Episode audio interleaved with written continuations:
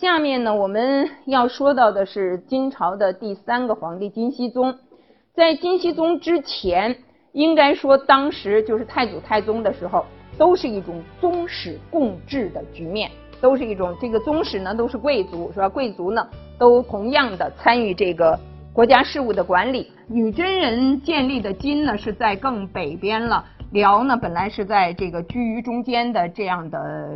呃一个位置。那么当时呢，这个女真人打辽是从北边打了，宋当然呢也参与了这个海上之盟以后呢，从南边去打。但是宋的这个进展呢并不顺利，女真人的进展呢倒是很顺利的。所以呢，他们当时就打进了这个燕山府吧，就是现在的北京。那么打进北京以后呢，那北京那个时候其实，在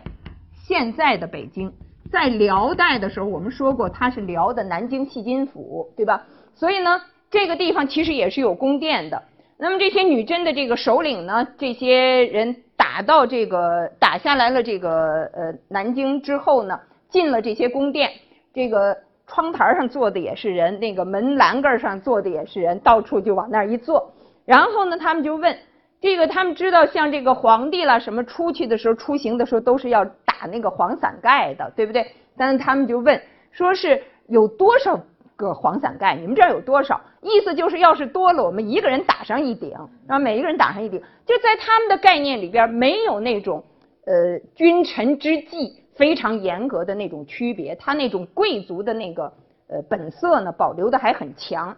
那么这样的一种贵族政治，我们可以看到，就在当时，我们说它是处在一种向官僚制过渡的过程中，而那个时期的官僚身份都不如贵族。都不如贵族，所以这个官僚呢，见到这些所谓的郎君，郎君就是宗室家的那些儿子了，见到这些人以后呢，要非常的卑躬屈膝。那么这些郎君，不管他是有没有什么特殊的职任，他们呢都凌驾于当时的这个官僚之上。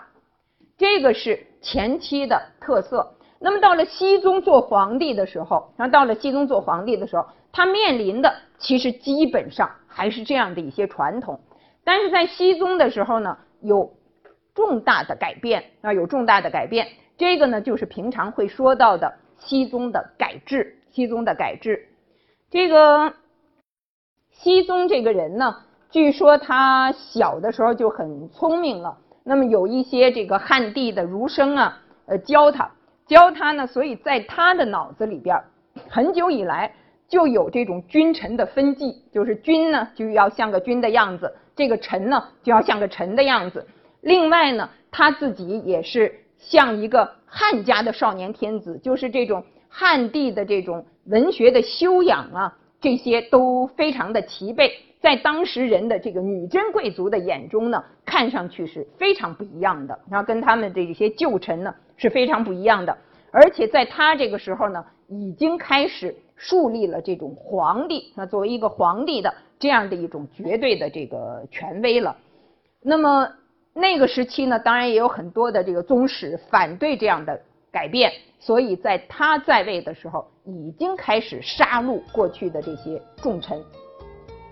这个熹宗的改制呢，是在天眷，就是他的年号是天眷，天眷年间，所以呢，熹宗改制也被称为。天眷新制，天天眷新制或者天眷改制，都是指的这个事儿，那都是指的这回事。那么在他改制的过程中，就废除了原来那个带有浓厚贵族色彩的伯吉列制，改行三省六部制。但是在他的这个三省六部制里边呢，其实居于核心地位的是尚书省，这个也是和当时他的这种就是呃。议事的色彩，就是他的那种议事色彩呢，其实是在过去的那种贵族治下的那个保留，而不是官僚里边作为一种这个主要的机要的意识的机构出现。所以我们看到，就是我们如果说到这个天眷改制，它不是不受宋制的影响，金制的改革，比方说它汉化它的改革，它是受到宋代制度的影响，但是呢，更主要的从这个。格局上来说，其实呢，它是从唐代那个脉络上下来的，就是它的这个汉制。那么在完颜亮的时候呢，把中书省和门下省取消了，在那个之后呢，其实就已经变成了一个一省制的结构，然后变成了一省制的结构。那这个时期呢，就是熹宗的时候就已经全面的采取了汉官制，而且呢，加强了这个中央集权。等一会儿呢，我们会说到这个伪齐的问题。那么。呃，这个时候呢，金熙宗，因为他本身比较强烈的要汉化，所以他对汉地也是有兴趣的。我们可以看到，就是通常我们会说南宋和金对峙，啊，南宋和金有很多的战争。那么这个战争呢，我们通常是从宋的一个角度，我们来看他是要和还是要战。实际上呢，也要看到金方，要看到金方的态度，就是这个合约的另外一方。那么在金熙宗以前，其实当时的金朝的贵族对于汉地不太感兴趣，他们并不是要直接去控制汉地。所以你看这个呃女真人，他灭了这个宋朝之后，他并没有想在开封那个地方长期扎下来，他们呢是人撤了，包括把那个徽宗、钦宗都罗掠着一起撤了，而在开封那个地方呢，交给谁呢？当时还不是刘裕、张邦昌，对不对？他是立一个傀儡政权，所以他对那个直接管理那个地方没有太大的兴趣。那么张邦昌当然很快他自己也不敢当那个皇帝，对吧？后来呢，才他们另外扶植了刘裕。但是呢，到了后来，到了后来，在熹宗做了皇帝以后，这个情况有了很大的改变。他对那个汉地就是直接控制汉地，是吧？直接掌握那个地方的，包括从户籍开始到他整个的那个财富，到他的疆，到那一带的疆域，都有了很大的兴趣，而不像前期，比方那个重渔猎、重狩猎的那个时期，把这个地方的财富裸了就走，那么只满足于那个财富。这个后来的情况呢，有了很大的不同。所以这个呢，也是造成了宋金之间战争啊，它的这个战争的交节点的不同一个重要的原因。那么这个时期呢，也建立了皇统的法律，而且呢，建立了一些宗庙和礼仪的制度。完颜亮一一四九年的时候，通过政变杀了金熙宗，那么他自己呢，取而代之做了这个皇帝。呃，那么对于完颜亮这个人，这个金史上的批评是非常多的。但是不管批评有多少，我们还是可以看到，他这个人呢，基本上是一个锐意改革的人，而且呢，在他在位的期间，确实呢，建立了很多的行之有效的制度。那么，包括我们现在在这个金史百官制上面看到的，他订立的这个制度，使得当时呢，只有定位这些。职责都明确了，原有常数，纪纲明。我们原来说过，什么叫纪纲？制度，纪纲就是制度。纪纲明，庶务举，所有的事情啊，过去没有人负责的，现在呢都走上了正轨。而这些制度，并没有随着完颜亮被推翻而取消。那么这些制度呢，实际上对于金朝后来的发展起了很大的作用啊，起了很大的作用。呃，现在呢，我看有些，比方说网上他会说到完颜亮的时候，他说他是金朝的杰出的政治家、文学家，他是会作诗了，是不是能说上文学家也很难说。反正说政呃杰出的政治家、文学家、改革家、杀人狂，这个 几个连在一起。那么这个完颜亮的时候呢，他就把这个首都从上京会宁府，我们说的那个阿城那一带，向内地迁。迁到了现在的北京，就是原来辽的这个燕京、南京系系金府了。迁到现在北京这个地方，而且呢，他非常彻底的把会宁府那个地方呢都毁掉了，啊，都毁掉了。原来会宁府是金的上京，所以从这个以后呢，这个地方的这种上京的地位就一度不保了，就没有了，没有这个所谓的这个上京了。而当时呢。在这个那个时候的，特别是这种汉人的口里边，都会说我们本朝它是这个金朝，它的这个统治的重心呢，已经移到了这个山海关以内了，是吧？已经移到了这个山南山南地区。那么这样呢，就出现了当时金朝的五经。出现了这个五经。这个五经我们可以看到不包括上京会宁府，但是实际上上京会宁府的地位在后来又曾经恢复过，在后来又曾经恢复过。那么恢复了以后呢，其实就是中都以外另外有五京，那么就其实际上变成一个六京的这样的一个格局。这个上京迁到中都，就是他迁都以后。这个金的中都，我们刚才说了，就是现在的北京，所以这个呢是北京建都史上很重要的一笔，是吧？这个前些年呢正在纪念这件事情，啊，呃，纪念这个北京建都八百五十周年。那么这个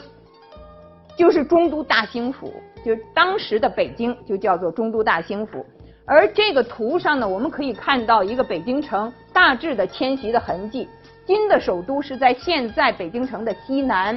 到现在呢，其实有一个它的这个呃有一个博物馆是当时的这一个水道吧，一个水门的这个博物馆。这个呢是金，那么后来呢，这个是元元大都，这个蓝颜色的部分是元大都。所以我们看到它虽然也是在北京，但是它并不是在金的遗址上建立的，它是把金的这个。呃，这个国都的部分呢，都毁掉了，另外建了这个元大都。这个带框框的这个是明清的北京，明清的北京呢，比元大都在北边内缩了，但是在南边又往前推展了。所以呢，这个大致上是一个北京城的这个基本的格局。